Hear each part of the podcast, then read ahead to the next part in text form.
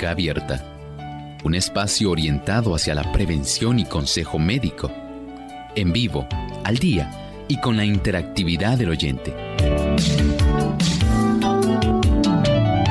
Clínica Abierta, poniendo al doctor a su alcance para un diálogo claro y honesto, porque nos importa su bienestar y salud.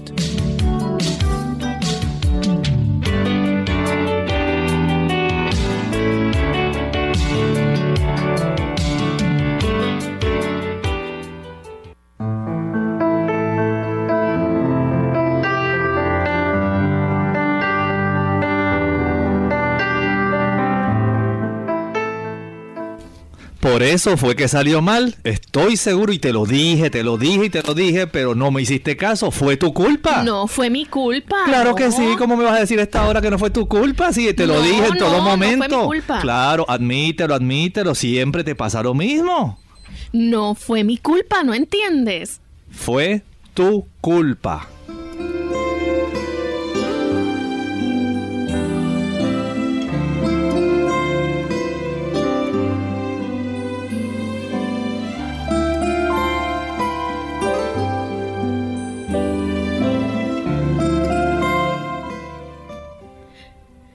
El que encubre sus pecados no prosperará, pero el que los confiesa y los abandona alcanzará misericordia. Bienaventurado el hombre que siempre teme, pero el que endurece su corazón caerá en el mal. Bienvenidos amigos a Clínica Abierta, nos sentimos muy contentos de poder llegar hasta ustedes nuevamente en el día de hoy y con un tema que va a ser de mucho interés y que nos toca a todos de cierta manera, así que en algún momento, ¿verdad?, de la vida hemos pasado por alguna situación relacionada con la culpa. Nuestro tema hoy en clínica abierta a alguien hay que echarle la culpa, dicen por ahí.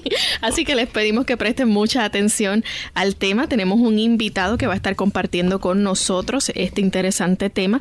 Pero antes quiero enviar un saludo muy cordial a todos nuestros amigos mexicanos. Hoy nuestro saludo va para México y aquellas personas que nos escuchan a través de Radio Alfa y Omega 104.fm, Central JA Radio por internet que también nos escuchan en Mérida, Yucatán. Nos sentimos muy contentos de poder contar con su fiel sintonía también y gracias por el auspicio y ser parte de esta gran familia de clínica abierta. Y el doctor tiene un pensamiento para ustedes. ¿Cómo no?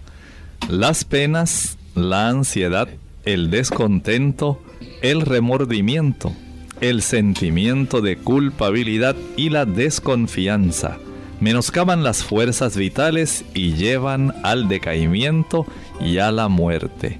Con este pensamiento deseamos saludar a todos nuestros amigos, no solamente en México, sino a todos aquellos que nos escuchan hoy, que están en sintonía con Clínica Abierta en esta edición tan especial y esperamos que ustedes puedan tener un gran beneficio. Hoy tenemos un invitado que ha concurrido con nosotros en otras ocasiones, a quien le tenemos mucho aprecio y respeto, y el conocimiento que él va a estar compartiendo con nosotros puede traducirse en mucho beneficio, trae muchas herramientas en el aspecto psicológico, así que cómo se puede manejar la culpa, de eso estaremos hablando hoy en Clínica Abierta.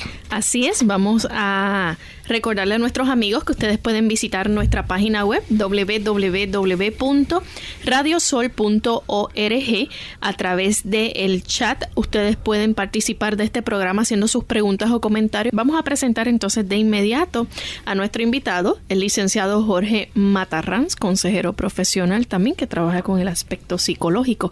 Así que nos sentimos a gusto nuevamente de poder tenerles, eh, tenerle a usted este, este año con nosotros, ya que desde el año pasado no lo veíamos. Así que gracias por compartir nuevamente con nosotros aquí en Clínica Abierta. Bienvenido. Como no, muchísimas gracias. Un placer saludar a nuestra amable audiencia en esta mañana. Es muy grato para nosotros estar nuevamente en Clínica Abierta y agradecemos a Dios por esta oportunidad. Gracias a ustedes por la gentil invitación y para nosotros es de gran placer. Gracias por haber aceptado esa invitación. Bien, vamos a comenzar entonces con nuestro tema, licenciado, la culpa. Que conste, no era mía, era del doctor. ¿Qué es la culpa? Ciertamente con frecuencia escuchamos el término culpa. Ah, y de alguna manera todos en algún momento sentimos culpa. la culpa no es otra cosa que una emoción, una de las emociones más destructivas y negativas del ser humano. Y todos ah, la sufrimos de, en algún momento por alguna circunstancia está ligada a nuestra naturaleza y, tiene un origen antiquísimo y un desarrollo y una, y unas maneras de, trabajarla. Así que en esta mañana trataremos de auscultar un tanto lo que es el concepto del sentimiento de culpa y también cómo, cómo trabajar con ella. ¿Cómo se origina la culpa? Bueno, podríamos ubicar el surgimiento del sentimiento de culpa justo allá en el Edén, cuando el hombre fue colocado en el jardín del Edén y recibió instrucciones precisas del Creador acerca de cosas que debía y no debía hacer. Y conocemos todos cómo Adán y Eva desoyeron la voz de Dios y tomaron del fruto del, del árbol de la ciencia del bien y del mal.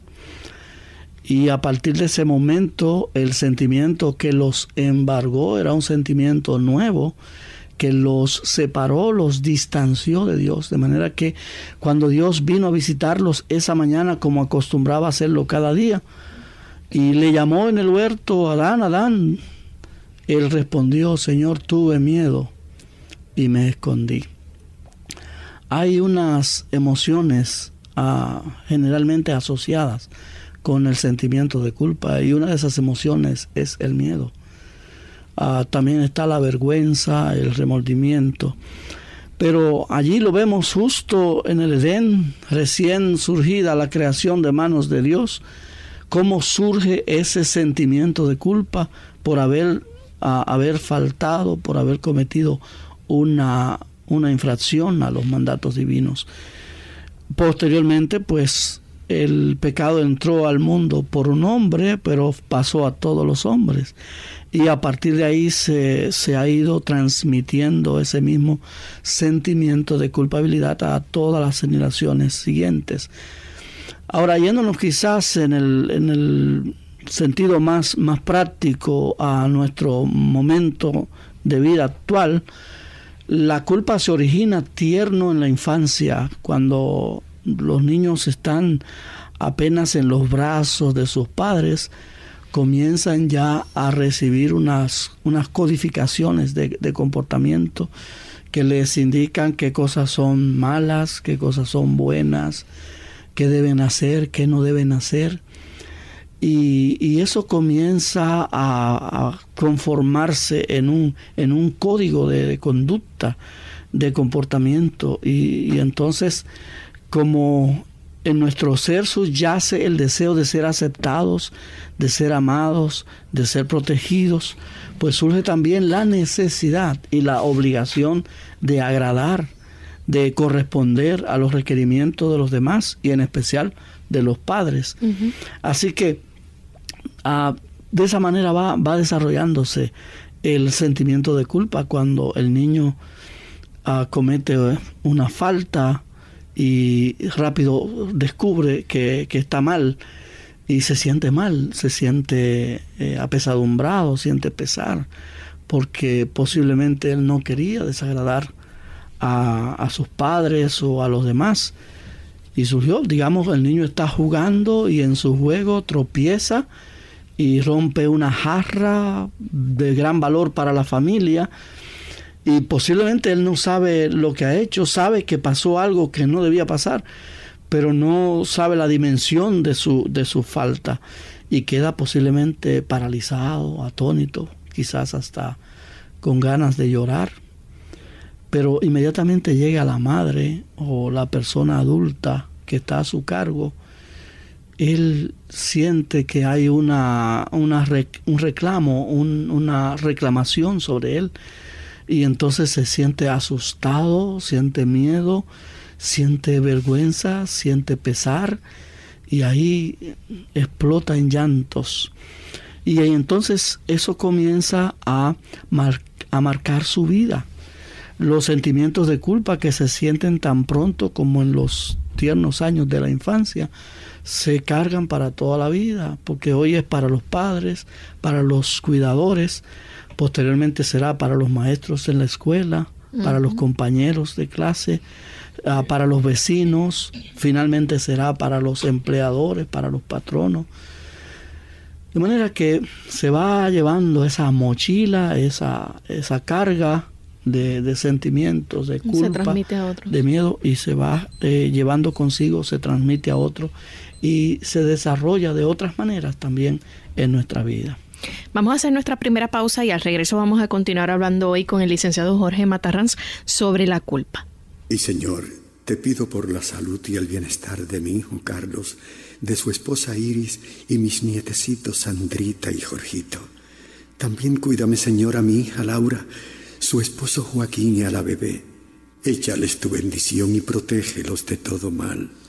Gracias, Señor una campaña de servicio público de MCS Classic Care, la Asociación de Radiodifusores de Puerto Rico y esta emisora.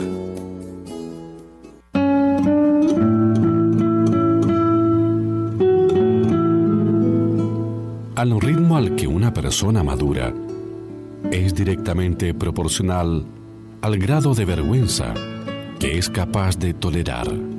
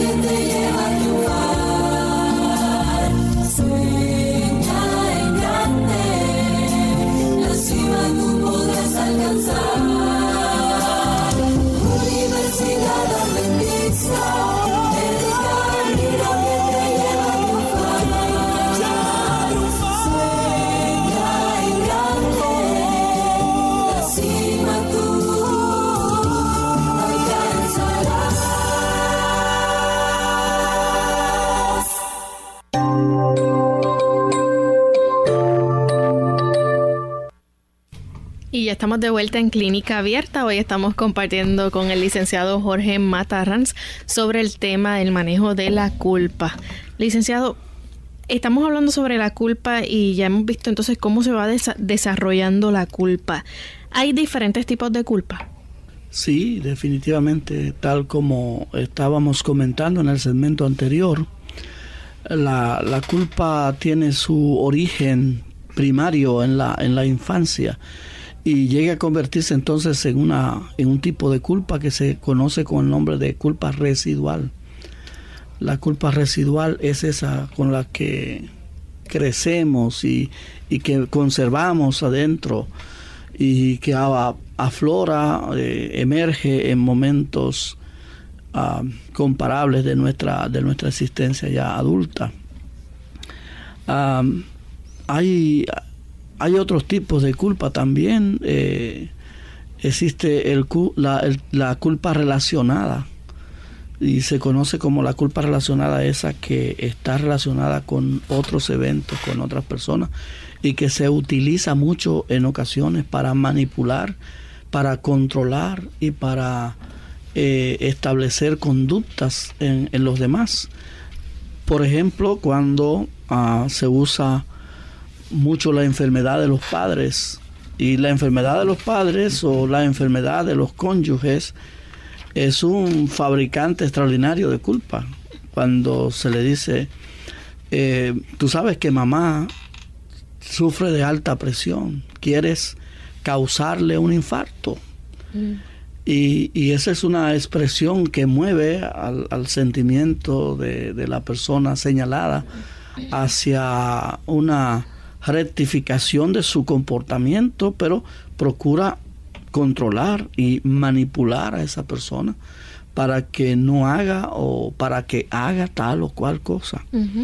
Entonces, la usan mucho también los, los, cónyuges con sus parejas, eh, los novios con las novias, las novias con los novios, y la usan y, utilizan términos como si tú me quisieras, si tú me amaras de verdad, si, si por lo menos tú fueras un tanto más amable conmigo, manipulación, si me consideraras, y, esa es una forma de, culpa relacionada y, y tiene que ver mucho con eso, con la manipulación, con la el, procurar controlar los sentimientos y, lo, y el comportamiento eh, de los demás.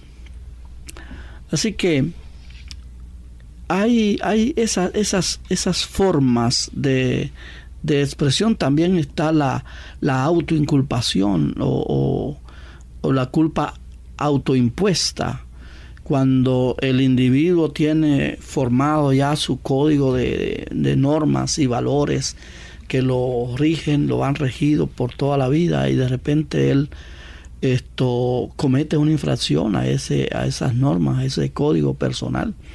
Entonces él se autoimpone la culpa.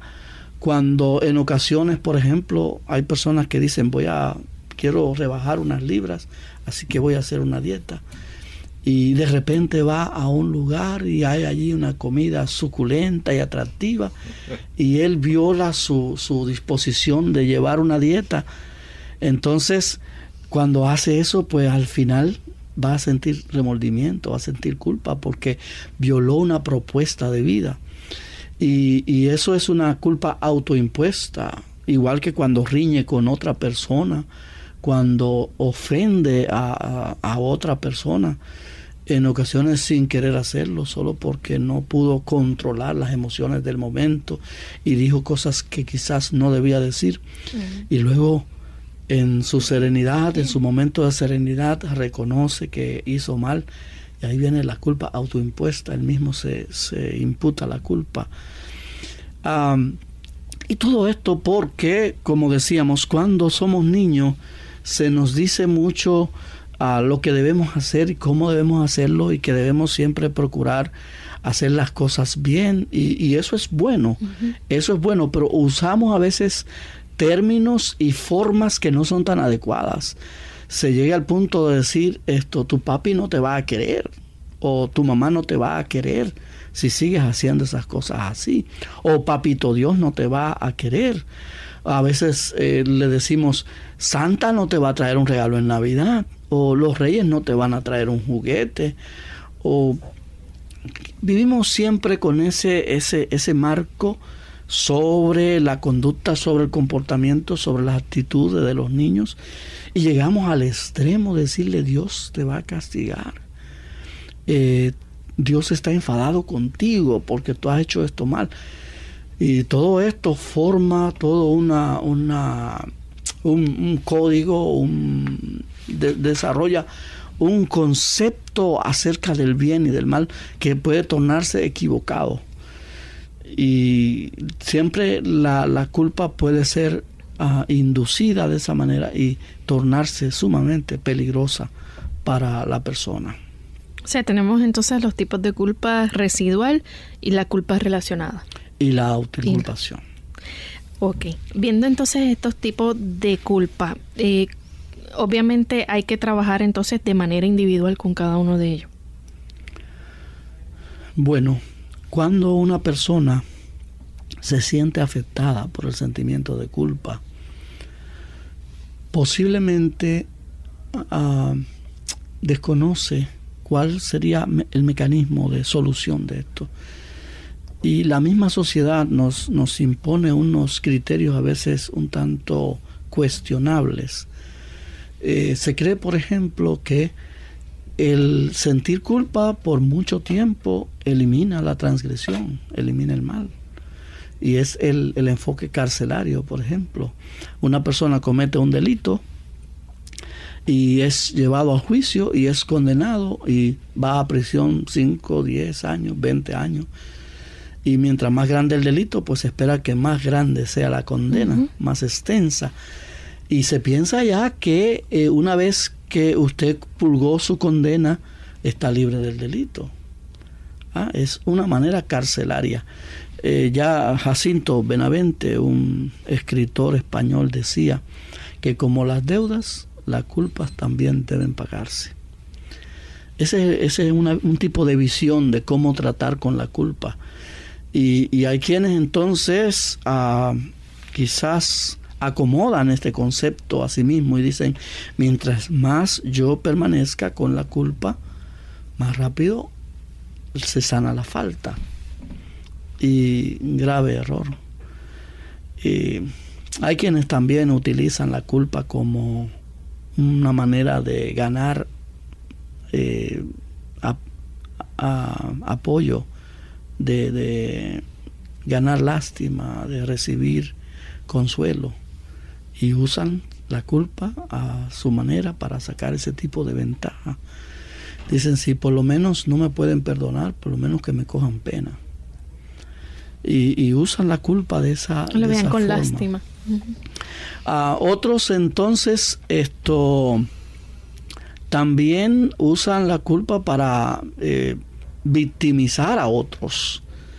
Y, claro, no reconocen su culpabilidad, aunque les esté atormentando, pero tratan de transferirla a otros y tratan de, de, culpar a otros diciendo, bueno, yo hice eso, es verdad, pero lo hice por esto y esto y esto, porque fulano o porque aquel hizo de esta manera y me forzó, me obligó, yo me vi obligado a hacer esto. Y ahí viene el concepto de lo que es la defensa propia y ese tipo de cosas, de la autoprotección y eso. Pero para manejar la culpa, nosotros tenemos que tener claro otros conceptos. Eh, la culpa es real.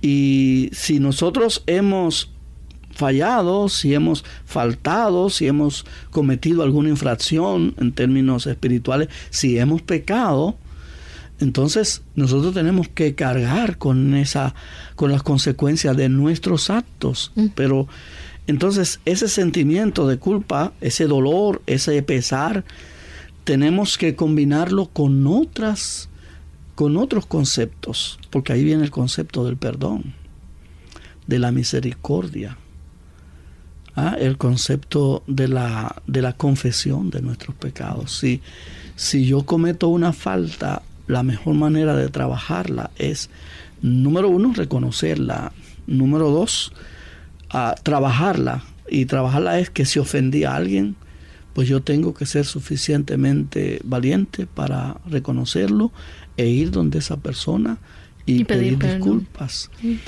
De esa manera, en, el hogar, cuando al niño se le dice, eh, si sigues actuando de esta manera, tu papi no te va a querer, es un error. Debiéramos entonces, en lugar de eso, decirle, esto tienes que procurar cambiar de actitud, tienes que procurar hacer las cosas de esta otra manera para que todos estemos contentos, para que todo esté bien, para que tú te sientas bien, porque esta manera es la correcta y mostrarle maneras correctas sin intimidación, sin amenazas, sin, sin tratar de forzar la conducta del la, la conducta del niño.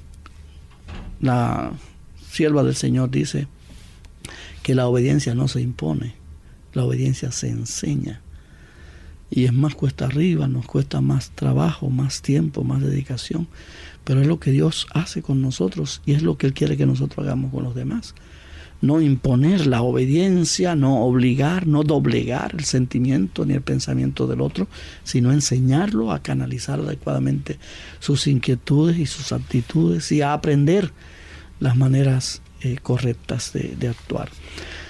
Pero cuando vamos a tratar de, con nuestra culpa, tenemos que pensar en la misericordia, tenemos que pensar en la confesión, tenemos que pensar en el perdón, eh, tenemos que pensar en la humillación.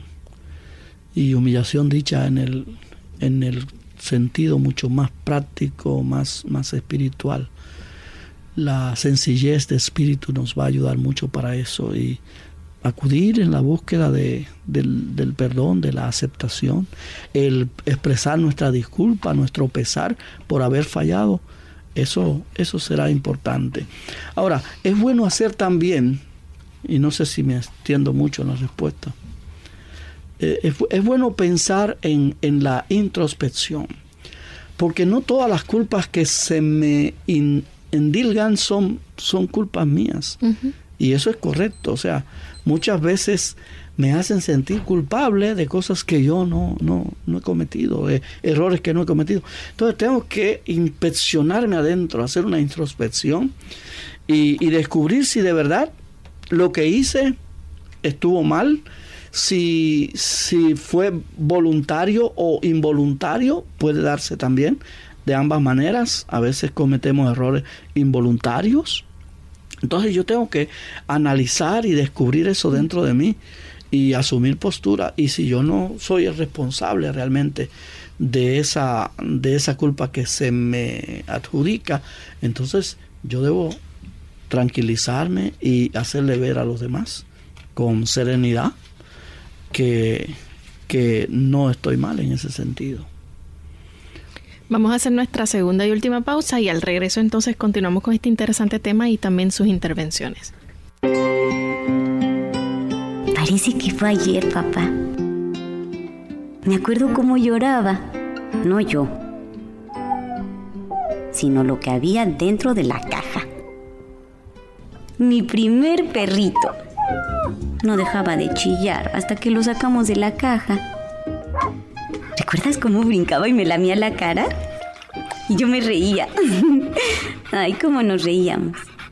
Gracias a ti, mi perro y yo nos volvimos grandes amigos. Casi tan buenos amigos como tú y yo, papá.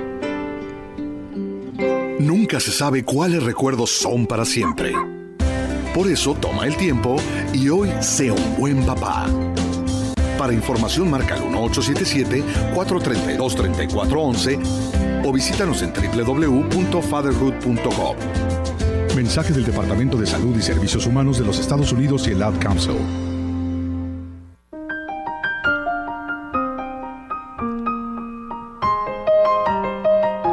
Cierta vez, un hombre pidió a Dios una flor y una mariposa, pero Dios le dio cactus y una oruga. El hombre quedó triste, pues no podía entender por qué su pedido llegó errado. Luego pensó, con tanta gente que atender, y resolvió no cuestionar. Pasado algún tiempo, el hombre fue a verificar el pedido que dejó olvidado.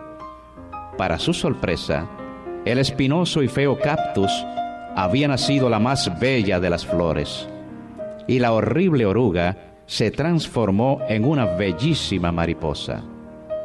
Dios siempre llega a tiempo con su respuesta. Su camino es el mejor, aunque a nuestros ojos parezca que todo está errado. Si pediste a Dios una cosa y recibiste otra, confía.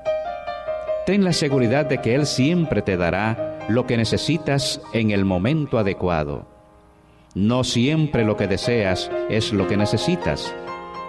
Como Él nunca falla en la entrega de pedidos, siga adelante sin dudar ni murmurar. ¿Qué le estás pidiendo a Dios? Recuerda que la espina de hoy será la flor de mañana.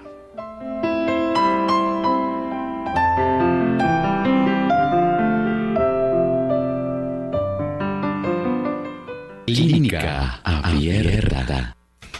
Ya estamos de vuelta en Clínica Abierta, hoy compartiendo con el licenciado Jorge Matarranz y estamos hablando sobre el interesante tema de cómo manejar la culpa.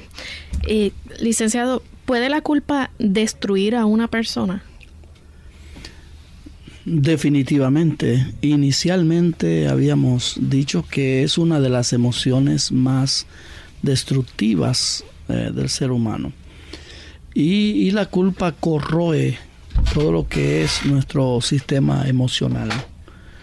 El sentirse culpable te hace sentir infeliz, miserable, ah, frustrado, ah, dañado, tu autoestima se derrumba, eh, te sientes inhabilitado para, para realizar eh, las tareas cotidianas. Y la culpa puede conducirnos a un estado depresivo y aún hasta el suicidio. El sentimiento de culpa fue lo que movió a Caín a huir y a, a, pensar, ¿y ahora quién me librará a mí de, del castigo que sobreviene por haber asesinado a mi hermano? La culpa condujo a Judas hasta aquel monte para eh, suicidarse, ahorcarse. O sea que el sentimiento de culpa es un sentimiento tan, tan natural, tan presente en nuestras vidas, pero también tan dañino cuando le dejamos eh, desarrollar de forma inusual y cuando no lo trabajamos adecuadamente. Tenemos algunas preguntas en el chat que queremos eh, ir contestando. Saúl de Guatemala pregunta qué pasa cuando nos sentimos, cuando no sentimos culpa de abandonar a un hijo. ¿Cómo podemos saber si la culpa es parte de nuestra vida y cómo liberarnos de ella? Muy bien, comenzamos de atrás hacia adelante. Eh, la culpa sí es parte de nuestra vida, va a estar presente en nuestra existencia, a lo largo de toda nuestra existencia y es algo que hemos ah, traído en el paquete, hemos traído con nosotros. Ahora, también es algo que eh, desarrollamos continuamente. Hay, hay, sentimientos de culpa que van eh, surgiendo según vamos fallando, porque recordemos que como seres humanos no somos perfectos y vamos, eh, estamos cometiendo errores de continuo y eso produce eh, sentimientos de culpa. Ahora, ¿qué pasa cuando no sentimos culpa de abandonar a un hijo? Es una pregunta eh, sumamente impactante. Posiblemente no, no se ha desarrollado un adecuado concepto de, paternidad o de maternidad. Eh, hay personas que tienen los hijos sin haber pensado en lo que eso significa y no tienen, no desarrollan ese tipo de, de, cercana relación sentimental, de amor con sus niños. Y puede pasar, puede pasar que entonces una madre o un padre abandone a su hijo y no se sienta eh, culpable en ese, en ese momento. No obstante, posiblemente en el curso de su vida encontrará momentos y circunstancias en las cuales ese evento le va a golpear y, se va a sentir mal, porque ah, quizás si al momento de abandonarlo no se sintió así, porque no tenía todo el montaje sentimental que debía tener con, con su hijo, con su hija, eso lo va a ir desarrollando y, llegará el momento cuando en alguna circunstancia particular de la vida, en algún lugar, en algún momento, suceda un evento que lo conecte con ese acto de antaño y, que sienta ese pesar. Ah, así que importante es que cuidemos, cuidemos eh, las cosas que, que hacemos. Catherine de República Dominicana eh, dice, pide el consejo, ¿verdad? Dice que tiene una amiga que hace dos años atrás su hermanito se murió en un accidente de tránsito.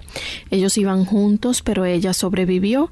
Desde ese momento ella se echa la culpa del accidente que pasó porque ella fue quien lo invitó al viaje. Después de eso ella no duerme bien, casi no come y tiene sueños constantes donde su hermano le dice que es la culpable de su muerte. Dice Catherine que ya, ya no sabe qué hacer para ayudarla. Sus padres la han llevado al psicólogo, pero ella no se recupera. ¿Le podría dar algún consejo para ayudar a su amiga? ¿Qué, qué cosas hace? ¿Dónde la lleva? Su situación le preocupa y quisiera ayudarla porque es como una hermana para ella. Muy bien, es un caso sumamente triste, ah, quizás un poco repetido en algunas situaciones creo que han dado el paso correcto cuando la llevan al, psicólogo. Eh, debiera, debiera seguir tratándose con psicólogo y con un psiquiatra. Sería bueno porque tiene unas actitudes recurrentes como la de que le afectan el sueño, le afectan el apetito y, y ese, ese, ese tipo de, de pensamiento, ese tipo de visión que está teniendo donde su hermano aparece y, le habla. Y eso debe ser tratado en, terapias. Así que debe, debe estar eh, trabajando la situación con un profesional entrenado, un psicólogo. Si no le funciona eh, bien al que ha asistido, puede buscar una, una famosa segunda opinión, ¿verdad? Y buscar esa ayuda. Por lo pronto, es bueno que su amiga, que se siente su hermana, esto trabaje con ella dándole todo el apoyo que ella necesita en estos momentos de dificultad. Su familia también puede convertirse en un grupo de, apoyo que le ayuden a, reconocer que ella realmente no tuvo ninguna responsabilidad en esa muerte. Esa fue una muerte accidental por completo y ella no tiene nada, nada que ver con, con eso. Eh, sencillamente también debe acudir al Señor y debe pedir que el Señor le, ayude en, en, esos momentos difíciles y que le dé consuelo. El Señor puede hacerlo y el Señor lo hace por su misericordia y por su amor. Así que es bueno que estén al lado de ella, que le ayuden a ver las cosas con claridad y que ella asista a un profesional entrenado que pueda trabajar su situación con hay, métodos terapéuticos que pueden ser muy eficientes en esta situación. Así que le animamos a que siga buscando esa ayuda que tanto necesita. Mireya de los Santos de la República Dominicana dice que hay una hermana en la iglesia que siempre habla de su hijo muerto, habla con sentimiento de culpa, él era adicto a las drogas y ella piensa que debió hacer más por él. ¿Qué consejos puede darle esta hermana? Hay dos, hay, hay dos días en los cuales nosotros no tenemos que, preocuparnos. Uno de ellos es el ayer y otro es mañana. lo que pasó ayer solamente nos sirve si, si podemos corregir errores para aplicarlos al, al futuro, para corregir futuras eh, actitudes que podamos tener. Cuando una persona, y, este joven del cual se hace referencia era un joven adicto, eh, claro, cuando tenemos un enfermo en la casa, un adicto es un enfermo, debemos procurar ayudarlo, debemos eh, llevarlo a los lugares que sea pertinente y darle todo el apoyo que requiere como una persona que está afectada en su salud mental.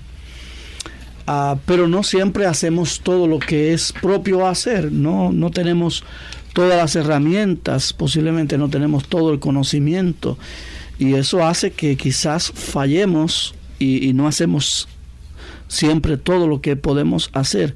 Ahora, eso solamente debemos pensar en ello cuando va a servirnos para corregir futuras acciones, para enfrentar situaciones futuras para no repetir esos errores. Ahora, no es responsable de la muerte de su, de su hermano, de su hijo. De su hijo. Ah, no es responsable. Eh, el responsable de su hijo es la, de la muerte de su hijo la enfermedad que tenía y los descuidos que quizás él mismo tuvo con esa enfermedad. Y entonces a aprender de esta experiencia para eh, enfrentar eventuales situaciones futuras. ¿Puede una persona seguir cargando con la culpa aún después de pedir perdón? Bueno, si no se hizo de la manera adecuada, y, y, debo aquí decir que muchas veces nosotros pedimos el perdón de forma protocolaria, porque hay que hacerlo. Eh, yo tengo que pedir perdón, yo tengo que reconciliarme, y yo voy y, pido el perdón y todo está resuelto supuestamente, pero en mis adentros, si yo no hice restitución adecuada de falta, eh, posiblemente me quede el, el martillo de la culpa molestándome. Y es que junto con el perdón yo tengo que hacer una rectificación y yo tengo que hacer una retribución de falta. Esto tengo que cambiar mis actitudes, tengo que, que modificar aquella, aquella conducta que por la cual me, me sentía culpable, por la cual pedí perdón. Y cuando actúo de esa manera, entonces yo voy a sentir la paz. Se dice comúnmente, por ejemplo, que Dios nos perdona, pero a veces nosotros mismos no nos perdonamos. Y, entonces habría que revisar nuestro código de conducta moral, nuestro propio código y compararlo con el código de Dios y, entender cuál es, eh, cómo abarca la misericordia de Dios y su actitud perdonadora hacia nosotros. A veces no hay un perdón sincero. Por ahí hay un refrán que dice, yo perdono pero no olvido. Es correcto. Ah, se usa, se usa mucho. Y cierto es que no podemos exigir o demandar que se olvide, ¿no? Eso quedó registrado en, en, nuestro, en nuestros archivos personales. Pero podemos perdonar con sinceridad y, y podemos sentirnos perdonados. Y en este caso, cuando tú pides perdón, y sigues sintiéndote culpable, es quizás que no hemos hecho la retribución adecuada de culpa no hemos corregido la acción que motivó la, la infracción. Entonces, y no hemos reconocido la grandeza de Dios para perdonarnos. Y aun cuando el ser humano no nos perdone, y puede suceder, pero nosotros podemos ir buscar la paz con Dios. Y nuestra actitud sincera hacia nuestro semejante ofendido y la búsqueda del perdón de Dios nos dará paz y tranquilidad a nuestras almas. ¿Qué consejo podemos darle a las personas que puedan estar pasando por un sentimiento de culpa en este momento? ¿Qué, es lo primero que deben hacer si están experimentando algo así? Lo primero es ah, examinar si realmente hay una culpa intencional o accidental en sus actos. Luego tenemos que reconocer esa, esa culpa, identificarla una, una actitud que asumimos con mucha frecuencia es venir al Señor con un saco, un saco de culpas y decimos, Señor, perdona mis pecados y le tiramos un saco allí. Cuando en el libro de Levítico capítulo 5 versículo 5 el Señor dice que debemos ser específicos. Cuando cometes una falta y la reconoces, tú debes trabajar esa falta en particular, no agruparla y venir donde el Señor y decir, decirle en qué has pecado, qué es lo que has hecho mal, qué es lo que reconoces como una falta. Y eh, como se aplica al Señor, se aplica también a nuestros semejantes. Podemos ir y decirle, mira mamá, anoche cuando pasó esto y esto, yo sé que esto que hice o esto que dije estuvo mal. Eh, ir donde su esposa, ir donde su esposa, ir donde su hijo. Y, a veces con los hijos fallamos mucho en ese sentido, pero podemos ir donde nuestro hijo y tirarle el brazo y decirle, mira papá, mira hijo mío, amado, eh, yo hice esto, te dije esto, creo que me salí de tono, no estuvo bien que te hablara de esa manera, lo que pretendía era lograr esto, pero sé que lo hice mal, quiero que me disculpes y te prometo que no sucederá. Cuando damos esos pasos de reconocimiento de la falta y a hablar de la falta específica y, e, e, identificarla y pedir disculpa por ella, entonces estamos haciendo un trabajo adecuado con la culpa. Y siempre que fallamos, sea con nuestros semejantes, con nosotros mismos o con Dios, siempre debemos acudir a Dios. A Él siempre debemos llevarle nuestras faltas, porque Él es el Ser Supremo. Él es el que mueve los corazones, los sentimientos, las emociones de los míos y los de los demás. Entonces, yo debo siempre acudir al Señor y decirle, Señor, yo hablando con mi vecina usé unos términos inadecuados, estas palabras que dije no fueron correctas y yo quiero, Señor, que tú me perdones y que ayudes a que ella me perdone también y no quedarme ahí. Entonces ir donde la vecina y decirle, mire vecina, yo acabo de pedirle perdón a Dios por lo que le dije a usted. Y, quiero pedírselo a usted ahora. Yo le, le dije esto y esto, eso no fue correcto, eso no estuvo bien de mi parte. Y yo quisiera ahora rectificar y decirle que me siento mal por haber actuado de esa manera, le prometo que eso no sucederá más y quisiera que usted me perdonara. Y cuando actuamos de esa manera, podemos estar seguros que vamos a lograr el perdón de nuestra culpa y, no tenemos que seguir cargando con ella, nos vamos a sentir en paz. Eh, por eso es que las escrituras dicen que no hay paz para el impío, porque el impío no puede reconocer que Dios es quien mueve los sentimientos y las emociones. Y el impío no puede reconocer su falta. El impío justifica sus faltas. Y, hay personas que ante la culpa lo que hacen es que justifican la culpa. Le, le encuentran unas razones de ser. En lugar de reconocer que han faltado, que lo han hecho mal y, acudir al Señor. Así que eso pienso que podría ser eh, importante para manejar la culpa a nivel, a nivel ya más, más interno. Nosotros debemos procurar la paz con nosotros mismos.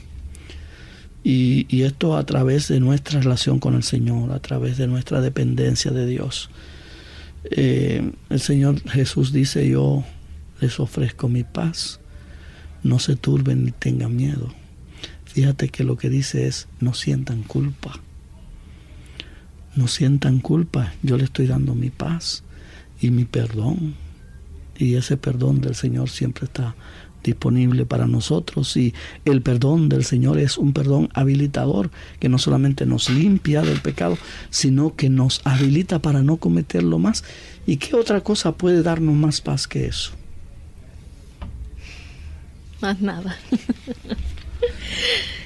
Licenciado, ¿qué efectos eh, puede tener la culpa si no se maneja de la manera adecuada? Usted mencionó hace un rato que puede llevar a una persona a la depresión. Eh, ¿Puede tener estos efectos tanto físicos como psicológicos? Correctamente. Hemos estado hablando de la culpa y en contraposición hemos estado hablando del perdón. El, el perdón nos acerca nos reconcilia, la culpa nos separa, nos aleja. De manera que cuando una persona se siente, siente culpabilidad, siente remordimiento, siente miedo, siente vergüenza, eso lo separa de Dios y lo separa de los demás. De manera que lo aísla, se, se siente aislado, separado, ah, se siente rechazado. Y todos son sentimientos de, minusvalía que lo hacen sentir a una, una, baja autoestima y su autoconcepto disminuye. Y, y, todo esto naturalmente va a afectar lo que es su personalidad, va a afectar lo que es sus relaciones interpersonales, va a afectar lo que es su vida espiritual. Se va a sentir frustrado, se va a sentir derrotado. a y inhabilitado para funcionar en la vida. Y, ese sentimiento de minusvalía lo, lo, sume en la depresión, así como también puede causar otro tipo de, de, trastornos emocionales. Pueden aparecer los rasgos psicóticos, donde comienza a escuchar voces y a ver imágenes y, comienza a sentir efectos en su cuerpo, efectos táctiles, alucinaciones táctiles. De manera que la culpa, por sencilla que se vea en sentido, en, el, en la superficie, es, es, un mal profundo que, que, puede afectar todo nuestro aparato emocional y nos puede conducir al abismo oscuro de la depresión y finalmente nos puede conducir al pensamiento de que la única salida, la única solución es la muerte. Y cuando llega ese pensamiento, entonces ya la persona está a un paso de acometer contra su vida. Eh, la culpa también puede producir sentimientos defensivos. Y si te sientes, eh, si desarrollas rasgos paranoides, y siente, te sientes perseguido, te sientes amenazado, sientes que te están vigilando, sientes que alguien está tratando de cobrar tu culpa, te puedes tornar agresivo y te puedes tornar eh, de, mal humor y, y ofensivo para los demás y puedes incluso agredir a otra persona. O sea, todas esas pueden ser consecuencias muy negativas de nuestro sentimiento de culpa. Bien, ya nos quedan bien poquitos minutos, así que queremos ya ir cerrando entonces con esta edición y nos gustaría pues que entonces el licenciado eh, dijera qué otro consejo le podemos dar a nuestros amigos en el día de hoy eh, en cuanto a este sentimiento de culpa. En la palabra del Señor encontramos ah, muchos consejos adecuados para trabajar con esto y yo quisiera recomendar, aun cuando no tenemos tiempo para leerlo completo, pero quiero recomendarles el Salmo 32, el Salmo 38, ah, son, son salmos, joyas especiales que nos van a ayudar a trabajar con el sentimiento de culpa. Ahora en el Salmo 39, versículo 2 dice, enmudecí y callé, guardé silencio aún acerca de lo bueno, y entonces se agravó mi dolor.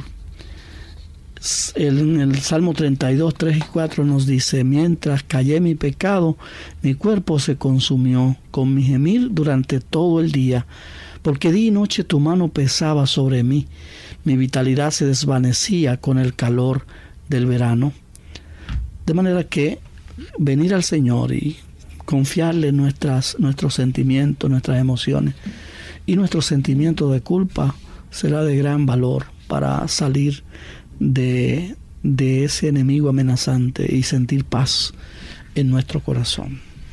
Bien, agradecemos entonces al licenciado Jorge Matarranz que ha compartido con nosotros en esta edición de Clínica Abierta sobre este interesante tema, el manejo de culpa, y esperamos que pueda ser una herramienta útil para ayudar a aquellas personas que puedan estar experimentando la culpa en algún momento o por alguna situación que haya ocurrido en sus vidas. Queremos dejar entonces un pensamiento de reflexión. Sí, justamente eh, cuando nosotros podemos manejar ese sentimiento de culpa en forma apropiada. Saben ustedes que el Señor cambia y hace que las cosas sean diferentes. Dice la escritura en Isaías 40, 30 y 31, los muchachos se fatigan y se cansan, los jóvenes flaquean y caen, pero aquellos que esperan en Jehová, en su misericordia, en su perdón. Dicen, tendrán nuevas fuerzas, levantarán alas como águilas, correrán y no se cansarán, caminarán y no se fatigarán. Esa vida pletórica de fuerzas internas, fuerzas espirituales, fuerzas emocionales. Solamente el Señor te la puede dar. Él es el que puede arreglar todas esas emociones dañadas y el único que puede ayudarte a trabajar verdaderamente con tu situación de culpa. Claro, están los profesionales de la salud, pero el Señor va más profundo. Él es quien te puede ayudar en esa situación más profunda que atañe a la vida de cada uno de nosotros como seres humanos, que somos hijos de Él y que todos, todos llevamos esa culpa interna ocasionada por un daño grave dirigido por el pecado. Dios te quiere restaurar totalmente y Él quiere llevarte a nuevas alturas, a las alturas de la felicidad, a las alturas del perdón, a las alturas de la tranquilidad emocional, un bienestar físico completo y, por supuesto, paz con Dios. Agradecemos al licenciado Jorge Matarranz por haber estado con nosotros en este interesante tema y ya saben ustedes, lo tenemos invitado para otras ocasiones cuando también Él estará con nosotros. De esta manera ya hemos llegado al final de esta edición de Clínica Abierta y esperamos contar con su fiel sintonía en el día de mañana. Se despiden con mucho cariño en el día de hoy. Jorge Matarranz López. El doctor Elmo Rodríguez Sosa. Y Lorraine Vázquez. Hasta la próxima.